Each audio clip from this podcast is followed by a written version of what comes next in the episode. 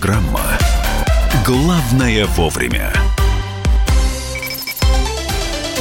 Программа «Главное вовремя» в прямом эфире на радио «Комсомольская правда». Мария Бачинина. И Михаил Антонов, здравствуйте. После убийства девятилетней девочки э, прошло совещание в мэрии Саратова. И власти Саратова пообещали составить для детей маршруты до школы, от которых можно уклоняться только с письмом родителей. Вы знаете, э, благие намерения и дорога этими благими намерениями вымощена, мы знаем, куда ведет. Потому что если посмотреть на город Саратов, на любой российский город, можно проработать кучу маршрутов. Но для того, чтобы сделать безопасное движение и передвижение детей в таких городах, где промышленные зоны, где старые здания, где заброшенные дома, нужно перелицовывать весь город. Давайте, ну, в общем-то, этим и занялся мэр Саратова а, отчасти. Давайте объясним, в чем дело. А, после убийства девятилетнего ребенка, девочки, прошло совещание в Саратове по поводу безопасности. И далее, соответственно, председатель комитета по образованию Лариса Ревудская пообещала составить индивидуальный маршрут для каждого. А мэр, мэр попросил вырубить, э, ну, скажу так, кусты в которых можно было бы затаиться? Есть человек, который ездит по городам России, э, видит, э, как они построены. Про безопасность движения сейчас с Ильей Варламовым поговорим. Журналист, блогер с нами на прямой связи. Илья, приветствую. Здравствуйте. Доброе утро. Доброе Иль, утро. Илья, вот на, на ваш взгляд, реально вот то, что сейчас задумали в Саратове, по крайней мере, безопасные маршруты, да еще шаг влево, шаг вправо, только с письменного разрешения? Не, ну, конечно, мы сейчас с вами просто наблюдаем эталонную глупость. То есть чиновники понимают, что им нужно как-то реагировать, но ввиду отсутствия компетенции э, они не понимают, что делать, поэтому вот выливается вот эта вот глупость, от которой, ну, понятно, э, даже не специалисту просто смешно, да, то, что мэр предлагает там не просто кусты, да, он и деревья, и кусты, он собрался вообще все вырубить, чтобы улицы просматривались. А, вот э, эта девушка из образования, да, она предложила, э, чтобы дети как роботы ездили там по определенным маршрутам, да, ну, чтобы город был похож на какую-нибудь, не знаю, там, приграничную полосу, можно вышки поставить, можно там делать колючую проволоку, чтобы с маршрута никто не сходил. Это все, понятно, глупость. Э, во-первых, это, естественно, невозможно сделать. Э, во-вторых, это никак не решит проблему. То есть они пытаются подменить вот этими запретами какими-то своими действиями, да, они пытаются подменить проблему. А проблема в том, что э, в городе вообще существуют такие места, Э, где не находятся э, люди. То есть почему это произошло? Да? Это, это проблема городской среды. То есть в городе есть некие пространства, в которых никто не ходит. Там нормальный человек находиться не может. Мы все видели, я не знал, кто если видел эти видео, было вот этот маршрут, девочка, как она шла, да, там же там взрослому человеку страшно находиться, не говоря уже про ребенка. И тот факт, что в городе существуют такие места, вот это вот эта проблема, да, им нужно заниматься благоустройством, нужно э, делать там нормальную среду, чтобы просто таких мест не было. Но вот это вот, знаете, выглядит настолько очевидной глупостью, хотя нужно справедливости ради заметить, что мэр Михаил Исаев позднее телеграм-каналу рассказал, что власти не планируют обязывать школьников придерживаться этих маршрутов. Это, мол, рекомендательная мера. Но, тем не менее, я говорю даже не об этом, а, а вот об этих городских пространствах, о которых вы только что упомянули. И это выглядит для всех и каждого как перекладывание с больной головы на здоровую. Мол, вот, как всегда, срабатывает пословица, пока гром не грянет, мужик не перекрестит креститься. Гром грянул, и как давай креститься, и щепки полетели. Илья, вы видели города, в которых ну, э, что-то делается для этого? Разумное. Смотрите, э, смотрите, это, это общая вообще мировая практика. То есть, э, когда мы говорим про преступность, про уличную преступность, то и хотим ее как-то искоренить, то самый эффективный способ это улучшать городскую среду, то есть не ухудшать если вот обратить еще раз внимание на высказывание мэра, да, и высказывание этой женщины, э, они предлагают ухудшить городскую среду. Они предлагают вырубить деревья, кусты, да, заставить людей ходить каким-то маршрутом. Наоборот, весь мировой опыт показывает, что городскую среду нужно улучшать. Есть нам много, много кейсов, да, когда улучшение городской среды, оно снижало преступность. Э, есть много кейсов в Америке, есть много кейсов в Латинской Америке. Я хочу напомнить э, слушателям, что э, вот, э, расчистка от криминала, например, в Латинской Америке трущоб, да, тот же самый Медельин, где там Пабло Эскобар был, да, где там была страшная преступность, куда полиция боялась заходить. Начало началось с того, что они начали делать там общественные пространства. Они в Медельине открыли публичные библиотеки, а в Рио-де-Жанейро они начали делать там лестницы, какие-то э, э, парки там и все остальное, и это реально снизило преступность. Можно нам более близкий пример привести, вспомните парк Горького, да, даже вот элементарно, э, как Э, да, в нескучный сад заходишь и все. Что, что тебя встретит, какой чудесный человек, не совсем понятно. Вот, нет, вот 2 августа, да, день ВДВ в парке Горького, раньше вот я как журналист всегда это снимал и видел просто какой-то кошмар, да, там, когда били, дрались, они там в своих там от, валялись там на земле. Сейчас 2 августа, по-моему, москвичи еще забыли, да, что такое, что это опасно, что это, может, нельзя куда-то выходить, да, потому что изменилась среда, и люди начали в ней себя по-другому вести. А заброшенные павильоны ВДНХ, Илья? Да, да, то же самое. То же самое. Ну, то есть э, улучшение среды всегда приводит к... И, и именно этим нужно заниматься. То есть мэр, по-хорошему, должен был сказать, что, друзья, да, вот у нас есть такая проблема в городе, поэтому сейчас мы выделяем там деньги, привлекаем специалистов, и мы просто э, поставим освещение, сделаем, я не знаю, там нормальное мощение дорожек. Мы, э, задача мэрии вывести людей То на улицу. эти локации что... не будут заброшенными и страшными конечно, для пребывания, конечно, опасными конечно. равно. Смотрите, да. безопасность, она, она в чем? Она в том, что люди, посторонние прохожие, здесь, если бы кроме этой девочки по этому маршруту бы ходили просто простые люди, и были бы свидетели, да, были бы очевидно. Никогда бы, во-первых, там не было в этих гаражах никакого криминала, потому что э, там бандитам, маньякам им, им не нужны эти вот зрители. Uh-huh. Э, во-вторых, если даже что-то, не дай бог, бы произошло, всегда был кто-то может помочь. И задача города как раз вывести людей на улицу, а вывести людей на улицу можно улучшив городскую среду. Да, спасибо, у меня да, остается спасибо. вопрос. Спасибо большое. Илья Варламов, журналист-блогер, был с нами на прямой связи. У меня остается вопросы только к а, моменту этой очевидной глупости, Миша. А, неужели понятно это только тебе, мне и всей стране? А вот господину мэру непонятно, что вырубать зеленое насаждение только потому, что надо расчислить поле для обозрения. Это Слушай, как ну, странно. давайте я да, все-таки Я добавлю. очень верю, что это не так. Он, нет, там, там есть доба- э, что добавить. Он хочет эти гаражи снести, во-первых. Гаражи – это правильно. Да, он хочет снести гаражи. Но еще раз, я просто хочу сказать. Вот сейчас с нами будет корреспондент из Саратова. Сколько вот таких вот зон заброшенных, заставленных, застроенных, по которым ходить страшно, неосвещенных, незамощенных, дорожек нет, узкие тропинки между двумя зданиями, плюс коллег, эти самые э, котельные стоят и прочее, прочее, прочее. Я еще раз говорю, перелицовывать город весь надо. А, Александр Ульевский, корреспондент «Комсомольской правды» Саратов, с нами на прямой связи. Саш, приветствую. Здравствуйте. Доброе утро. Э, вот э, всколыхнуло сейчас это убийство э, весь Саратов. Хорошо, исправят в этом районе, снесут гаражи. Э, не знаю, зачем деревья вырубать, ну, бог с ними, да, может быть, что-то новое, посадят аллею какую-нибудь. Сколько таких мест в Саратове, вот так пройтись, где страшно по ночам даже действительно взрослому, я уж не говорю про ребенка? Э, таких мест очень много. Ну, желательно по ночам там не ходить, тем более детям. А вот э, мест таких глухих, которые и днем не очень хороши, таких действительно очень много. И вот уже в Саратове нас общественники городские э, организовали интерактивную карту, где все жители могут такие как раз участки отметить. Их уже значительно больше 20-30, то есть под сотню. То есть э, вы считаете, э, что дальше, после того, как э, вот то место происшествия, про которое мы говорим, оно как-то будет исправлено, возьмутся за другие места или на данный момент просто на волне интереса к этой истории, резонансности этой истории. Сейчас, ну, как-то определим, да, вот эти вот места, хорошо бы их тоже переделать. Но так все и заглохнет. Ведь, опять же, вот э, когда мы рассказываем об этой истории, я просто хочу сказать, э, здесь первая поговорка приходит в голову. Пока гром не грянет. И гром грянул, Саш. Ну, в общем, да. Я думаю, на этой волне, конечно, что-то произойдет возле 73-й школы, вот этот участок, э, маршрут через гаражи, а там по-другому, по-иначе, иначе-то, в общем-то, и не подойдешь к этой школе с той стороны, где жила Лиза.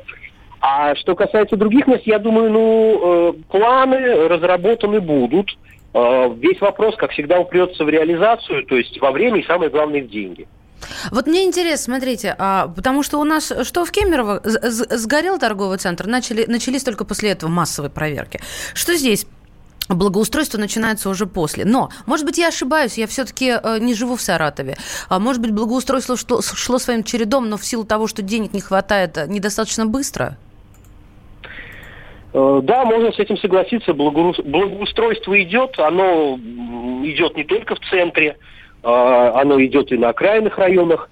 А, но, опять же, город все-таки достаточно большой, а денег не хватает на все сразу. Ну, как и во к всех сожалению, быстро это не сделать.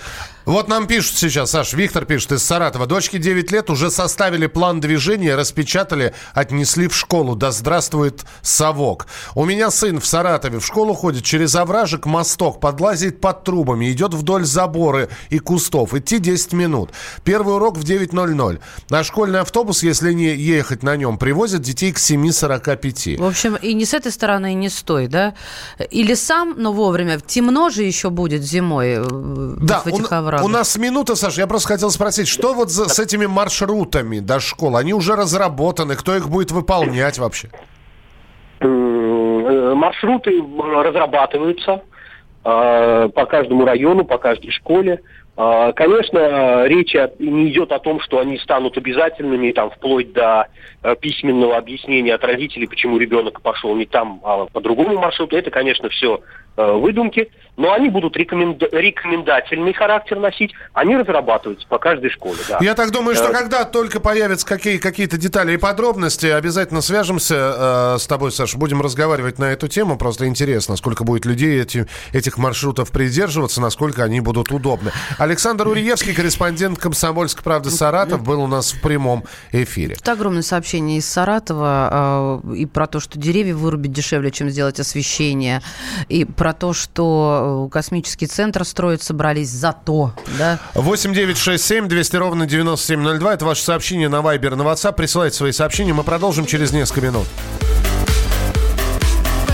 Главное вовремя. Я вспоминаю, тебя вспоминаю. Антонов. Каждый вечер в эфире радио «Комсомольская правда» вспоминает.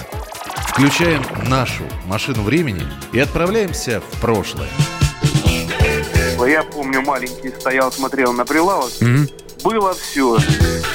Молоко в треугольных пакетах. Ой, молоко в треугольных пакетах. Мороженое вкусное. Потрясающе, потрясающе. Вареники с вишней и с медом запомнились на всю жизнь. Таких я больше не ел. Программа Михаила Антонова «Дежавю» по будням в 23.00. Антонова много не бывает. Зашла заря.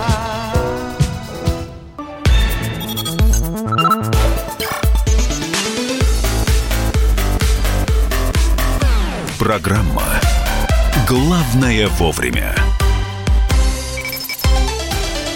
Итак, мы продолжим сейчас тему. У нас просто будет еще один телефонный звонок. Э, Вот в еще один русский город мы хотим позвонить, в Тверь. А, а говорим мы о том, что власти Саратова после происшествия и убийства девятилетней девочки пообещали составить для детей маршруты до школы. А слушатели уже пишут, что уже составляют и присылают нам сообщение из того же Саратова 8 967 200 ровно 9702.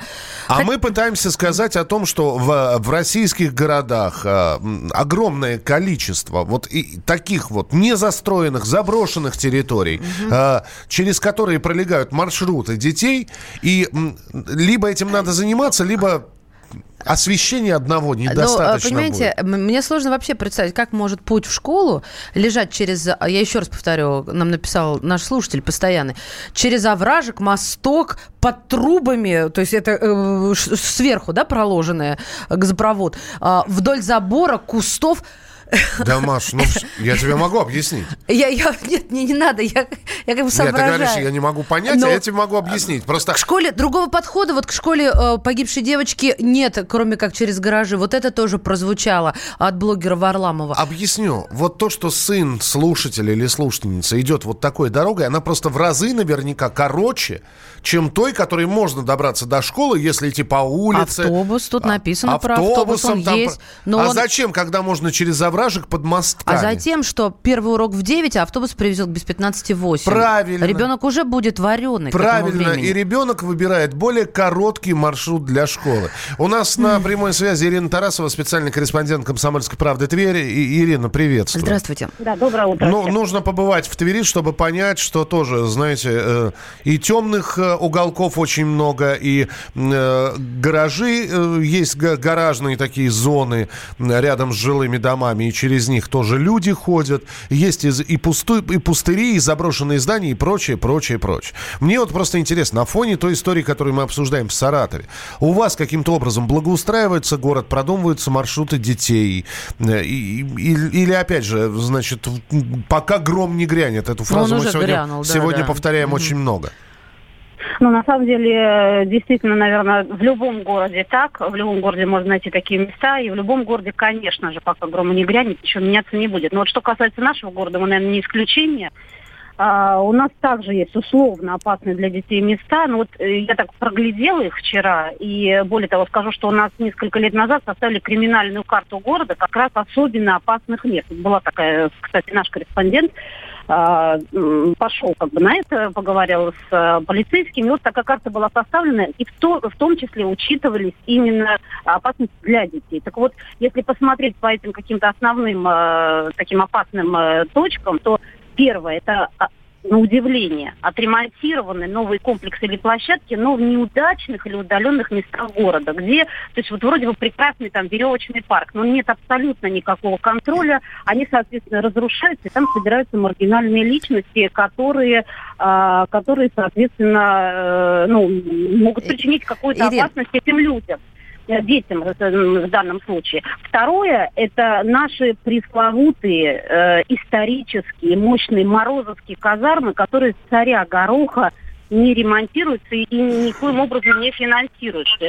А, И у нас это, по сути, культовые такие сооружения, окру- окружены как раз со всех сторон гаражами и техническими постройками. Э, опять-таки, как вы сейчас говорили, дети ходят в школу именно че- через эти мрачные морозовские казармы. Вот каждый губернатор пытается их отреставрировать, но это головная боль, до этого дела не доходит. И дети там боятся ходить.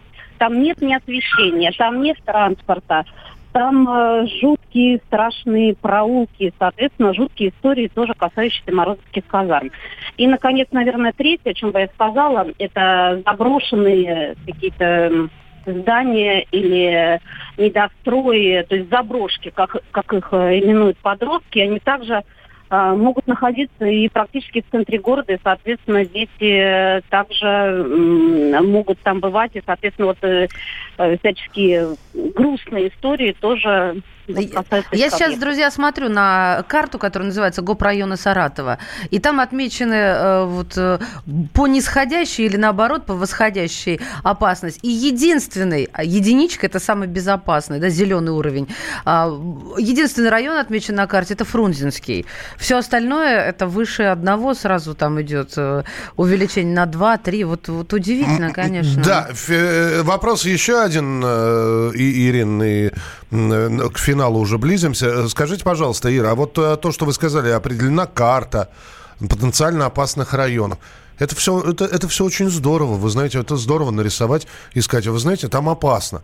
То есть не исправить ситуацию, не сделать ее менее опасной. Я, я не знаю, там, освещение провести, еще что-то там, э, железным заборчиком закрыть, чтобы дети там не ходили. А просто сказать, вы знаете, туда не ходить, там опасно. Или все-таки что-то делается?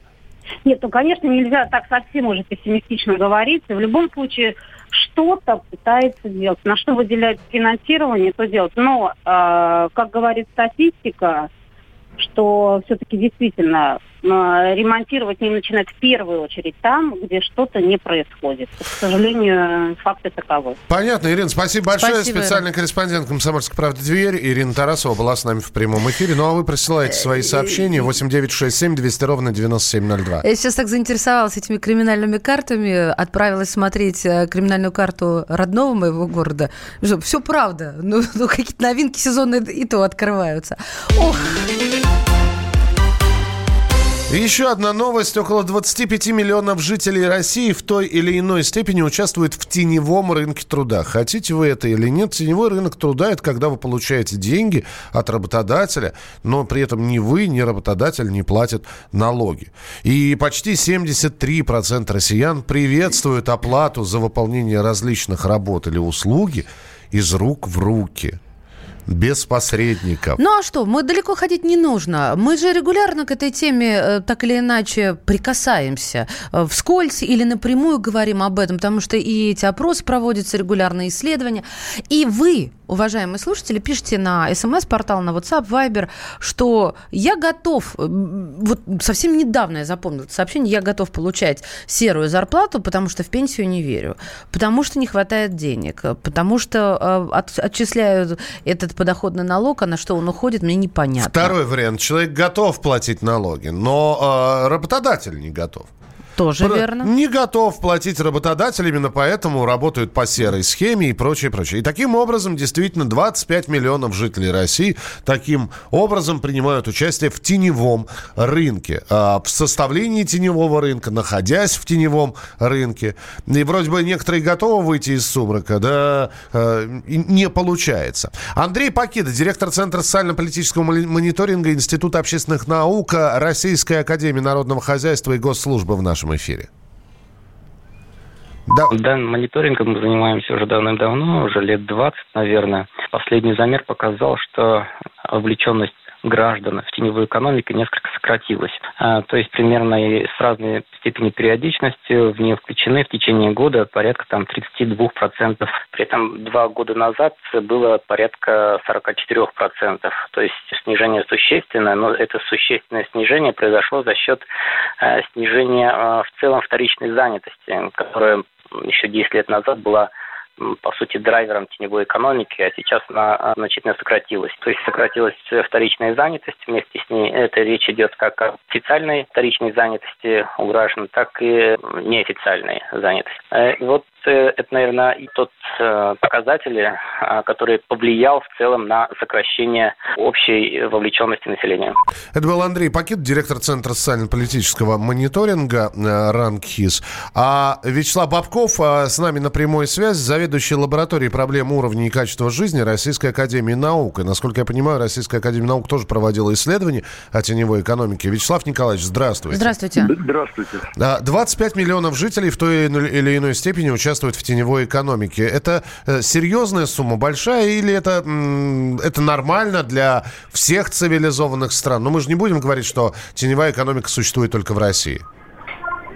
Ну, это существенная, естественно, цифра. Вот, э, э, поэтому, э, как бы, перед государством в этом смысле стоят большие задачи, как создать условия для того, чтобы э, стимулировать э, не путем, так сказать, репрессивных мер, э, то, что это бессмысленно, а, э, ну, конечно, бессмысленно в том смысле, что тех, кого выявят, э, их накажут, но они потом найдут способы, как снова, так сказать, этим заниматься, если их не мотивировать изменением, так сказать, налогообложения э, работодателей, если их не мотивировать... Вячеслав Николаевич, вот здесь приостановитесь. А как, какое, какое должно быть изменение э, Ну, налоговой ну, базы? Ну, ну, какой налоговый? Дело в том, что бизнес у нас задавлен налогами. Вот. И, естественно, прежде всего, э, стимулирует уход в теневую экономику э, те, кто, так сказать, э, э, является э, частным предпринимателем, индивидуальным предпринимателем. Он, так сказать, ищет, так сказать, возможности, как ну, свести концы с концами для того, чтобы э, э, окупить каким-то образом затраты, которые идут у него на индивидуальную предпринимательскую деятельность. Э, Вячеслав Николаевич, полминутки у нас. Скажите, ситуация исправима или так и будет все продолжаться? Я думаю, что а, она трудно исправима в нашей стране, потому что мы не видим целенаправленной какого-то целеполагания, а видим систему разрозненных мер. Поэтому нужна, так сказать, э, стратегическая э, п- платформа. И вот у нас есть предложение, вот, но, к сожалению, мы не видим реакции обратной от правительства. Мы направили целый доклад и в Минтруда, и, и, так сказать, э, в правительство, который связан э, с э, более широкой проблемой неустойчивой занятости, которая в значительной мере охватывает теневую экономику. Мы поняли, Вячеслав Николаевич, но вода Спасибо. камень точит. Будем надеяться, что правительство обратит на ваши доклады внимание. Спасибо большое. Главное вовремя. Можно уйти в большую политику, но большой спорт пойдет вместе с тобой. Чемпион мира в тяжелом весе. Боксер с самыми большими кулаками за всю историю бокса. Действующий депутат Государственной Думы. А теперь еще и ведущий радио «Комсомольская правда». Николай Валуев в авторской программе «Большой спорт». По средам в 10 вечера по Москве.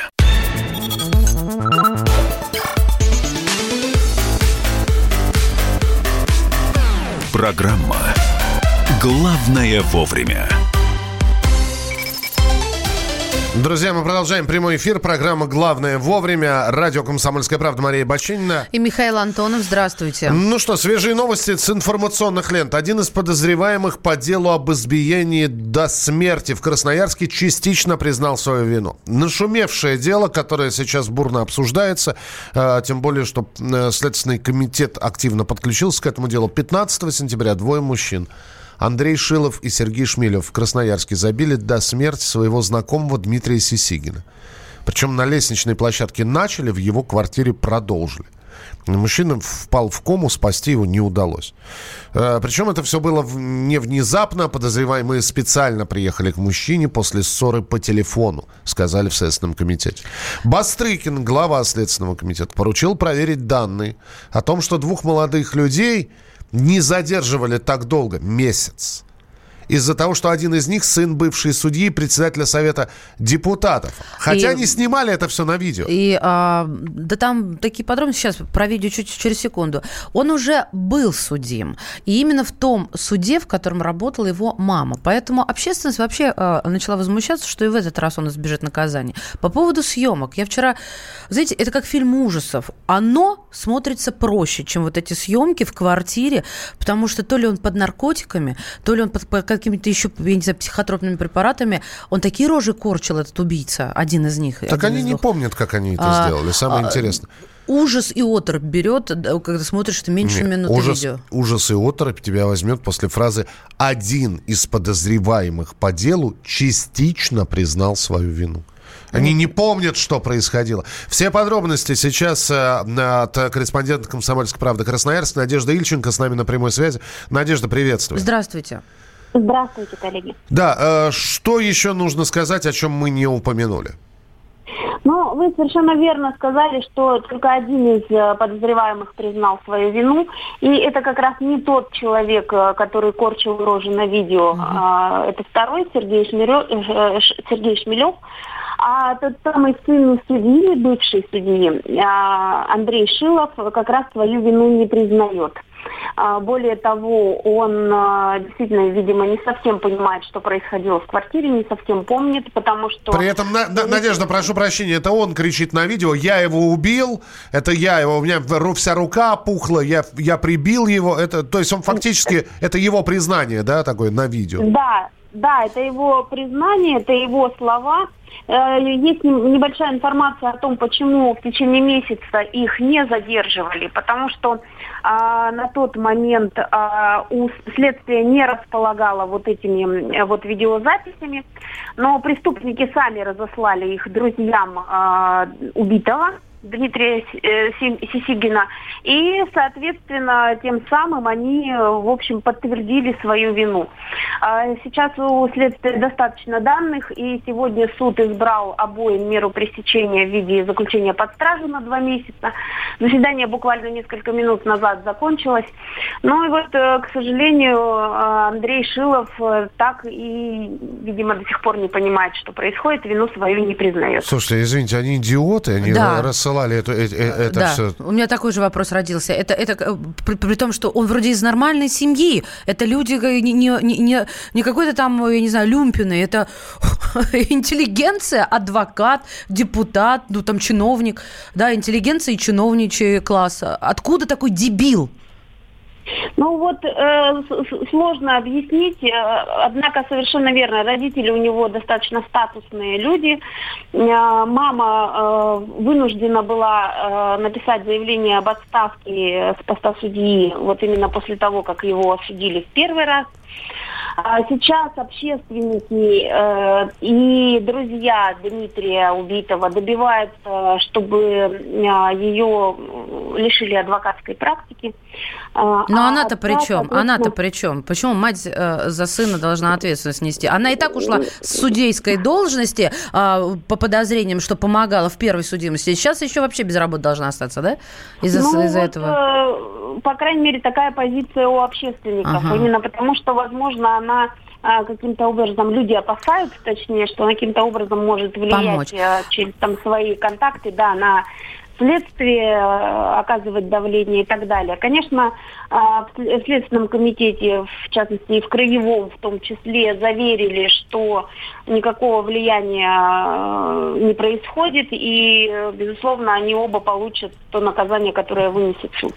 Надежда, скажите, пожалуйста, а почему они, как они попали к нему домой? То есть они везде немножко разнящаяся информация. Они были знакомы, раз разговаривали с ним по телефону. И то есть в самом начале не было вот этого такого опасного, опасной ситуации, что, э, что он их аж домой пустил. И там еще какая-то женщина на видео фигурирует. Ну, вот, э, смотрите, у меня есть абсолютно точная информация от э, друзей убитого, что, он, что они действительно были знакомы. Некоторое время общались. При том, что убитый, он мастер спорта по биатлону, и у него достаточно широкий круг знакомств. То есть его друзья между собой могут быть незнакомы. А, он знает многих. Ну и вот, соответственно, а, в последнее время он достаточно тесно общался вот э, и с Шиловым, и с Шмелевым. А, Видимо, ну, пустил домой, потому что, вот, ну как пустил домой? Они его начали избивать на, на лестничной площадке. И домой уже, видимо, просто ввалились, а там продолжили. Слушайте, А, да, вот. да, я э, тогда еще одну информацию либо подтвердить, либо опровергнуть. Правда ли, что все трое фигурантов, двое убийц и один погибший, так или иначе имели проблемы с законом? Ну, Все. со- совершенно верно, что Шилов и Шмелев э, имели проблемы с законом. У них уже, э, как мы уже обсуждали, да, есть э, статьи уголовные при том.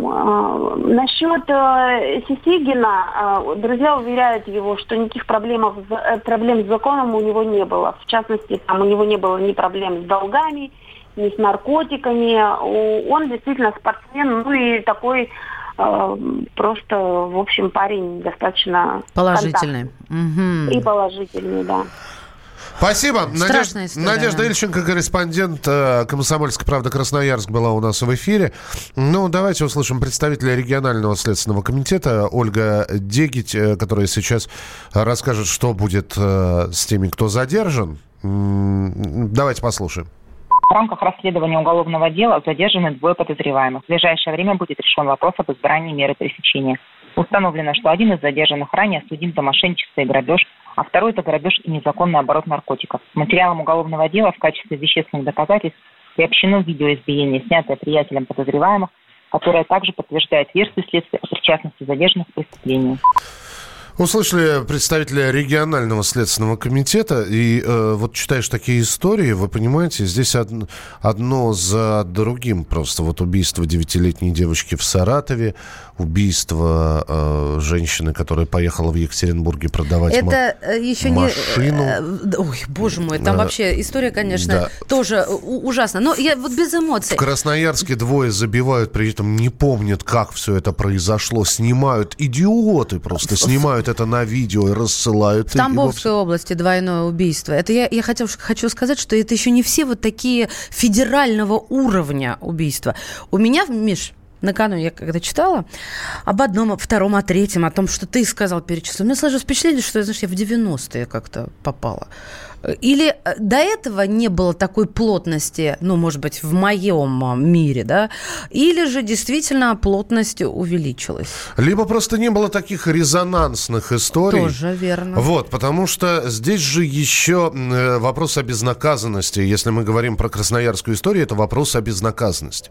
Ведь все произошло 15 числа. Пишут как раз люди, это не дебил, это вседозволенность и безнаказанность местных мажориков. Вот, а, И когда возникает вопрос, там, а что родители? Ну, а что родители? Ну, по- послушайте, э, давайте будем справедливы.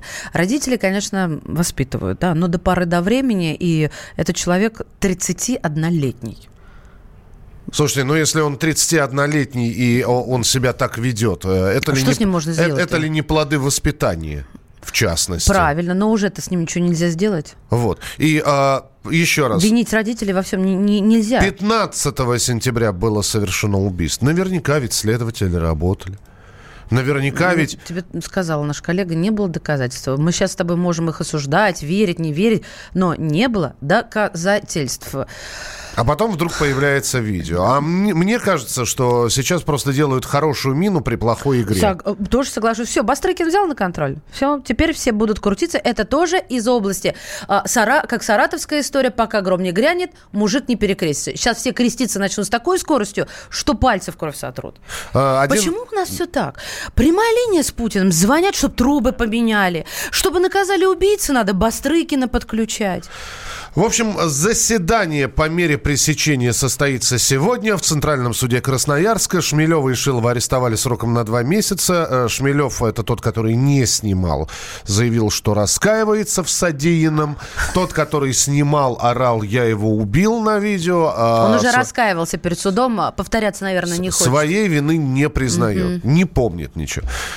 Продолжим через несколько минут. Э, Ну, не знаю, будем о чем-то хорошем, наверное, говорить. А Рубрика «В коридорах власти». Мы Дмитрий... попросим Дмитрия Смирнова. да. Да, что интересно он увидел в, в Объединенных Арабских Эмиратах, о э, возможной встрече Путина и Эрдогана, которая состоится в октябре, а октябрь у нас прямо сейчас идет. В общем, обо всем этом через несколько минут. Присылайте свои сообщения 8967 200 ровно 9702. 8967 200 ровно 9702. Это программа «Главное вовремя». Главное вовремя. Чиновникам в России не до шуток. За них взялись Андрей Рожков и Михаил Антонов. Зачем вы скорую вызывали? Сами не могли нож достать, что ли? Вы знаете, что бывает за ложный вызов? Что бывает? Что бывает за, ло- за- Штраф сейчас за ложный вызов большой. Господа депутаты, значит, я собрал вас здесь, чтобы сообщить на пренеприятнейшее на известнее на. Нам, значит, нечего больше на запрещать на. на. Вы в своем уме вообще, господа депутаты? Все лазейки перекрыли. Вам еще три года тут сидеть? Есть мысли у кого-нибудь? У меня есть. О, комитет по здоровью проснулся. Ну, давай, слушаем, давай. А давайте сделаем перерыв на обед. Каждую пятницу в 10 вечера по Москве на радио «Комсомольская правда». Бюрократию и глупость вышибаем смехом. В программе «Не до шуток».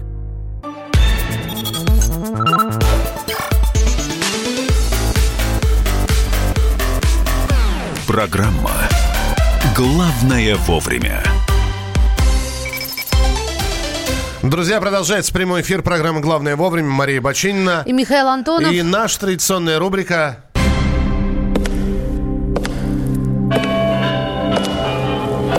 В коридорах власти. И ведущий Дмитрий Смирнов уже с нами. Дима, приветствуем. Доброе утро. Дима, э, как сыграли гимн России в Объединенных Арабских Эмиратах? Ну, Напомни слушателям, лучше- почему ты спрашиваешь. Да, э, то есть, ну, важно. по, по сравнению с тем, как сыграли его в Саудовской Аравии. Да, по сравнению, как говорится, с Бубликовым неплохо. То А есть, в принципе, лучше, чем в Саудовской Аравии. Это помните, ребят, как в той рекламе? Лучше, да?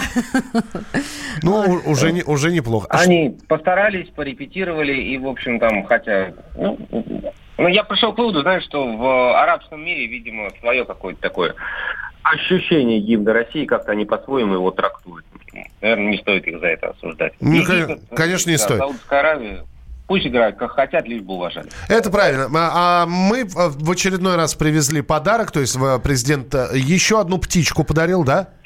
Да, причем... А почему ты об этом не рассказал? Вчера ты рассказал про этого, э, кого, Кречета, да, Сокола, кто, кого мы подарили. Кречет, кречет, кречет. То точно такой же, знаешь, как говорили в этом известном фильме, точно такой же, только без крыльев, а это точно такой же и с крыльями даже. Мгм. Как Путин так сказал, мы такого же вчера подарили королю, когда он дарил наследному принцу Абу-Даби. То есть, А а, а- ты, а ты не знал, что вторая птица есть где-то, да? Ни, никто не знал. Никто не- секрете держали. Это подарок. Сюрприз был. Вот. А в ответ получил еще одну ценную вещь. э, Макет э, с прежней, то есть предыдущей резиденции президента Арабских Эмиратов. Э, господи, сейчас не выговорю, как называется эта крепость, но, в общем, крепость. Такая, ну, макет такой размером метр на метр. Слушай, э, Подождите, подождите. Каср Аль-Хасн она называется. Вот он так, да. Так, вот Аль-Хасн. Это мы, это мы получили? Это мы получили. мы получили. У меня вопрос, чем она ценна, если она была? Ее больше. Ну, чем, ценен макет? Макет, да. Вот, ну, я не знаю. Ну, может, он из драгметаллов, я не знаю, из ценных камней, все, все в бюджет государства Нет, сгодится. вроде он такой вот обычный макет, макетовый макет. Ну, я не знаю, видишь, э, эм- эмиратцы решили, что как бы Владимиру Путину никак Без макета.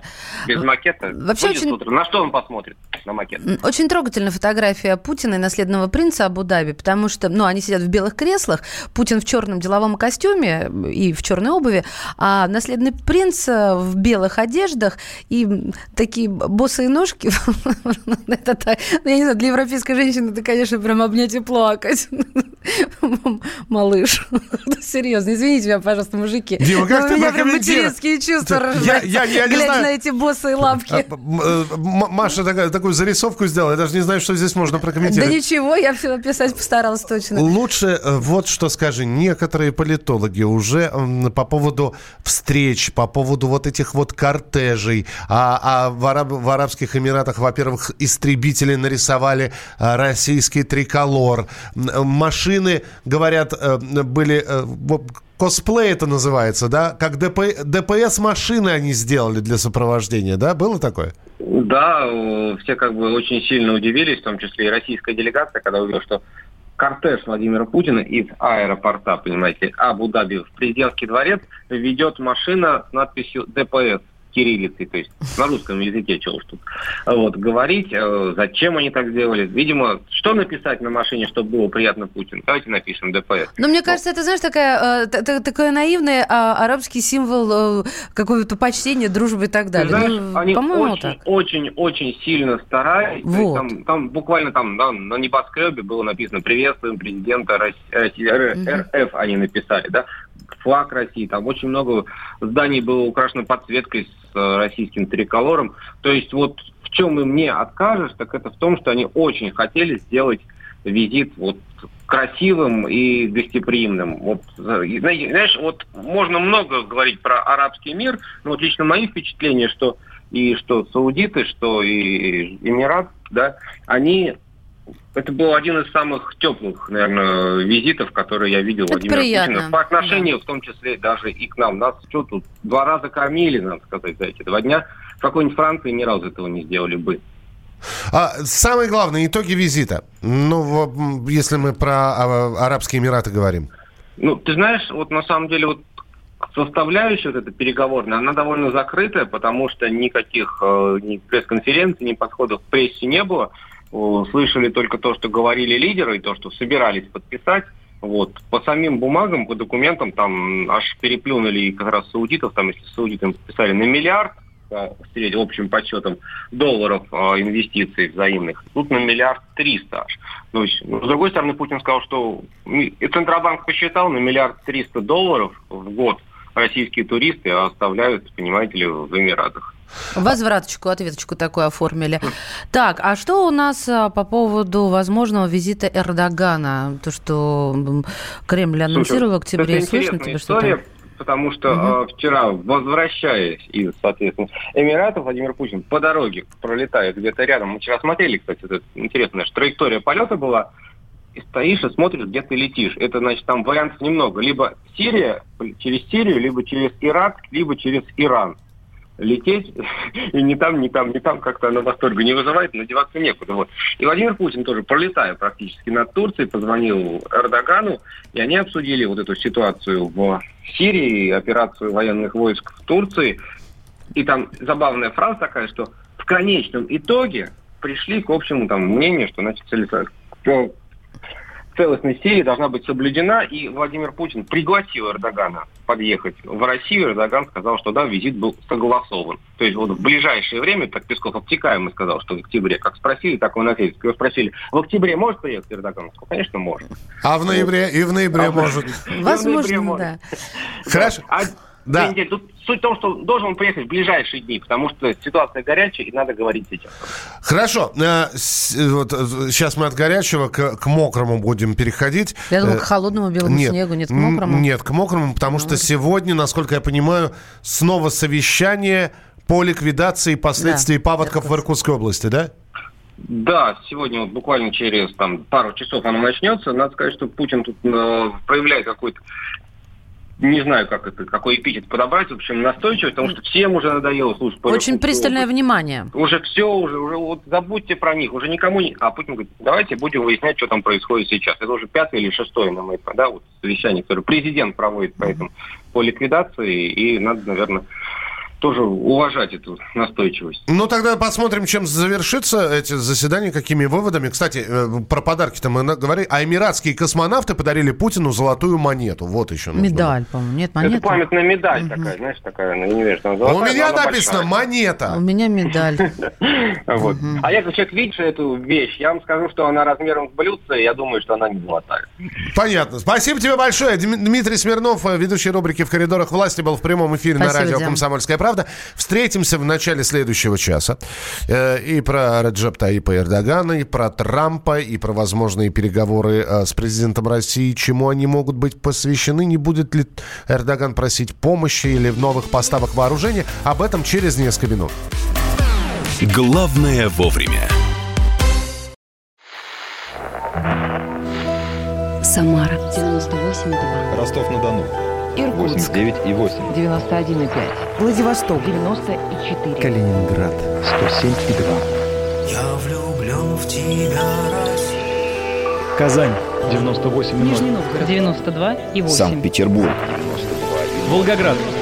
Москва. 97 и 2. Радио «Комсомольская правда». Слушает вся страна.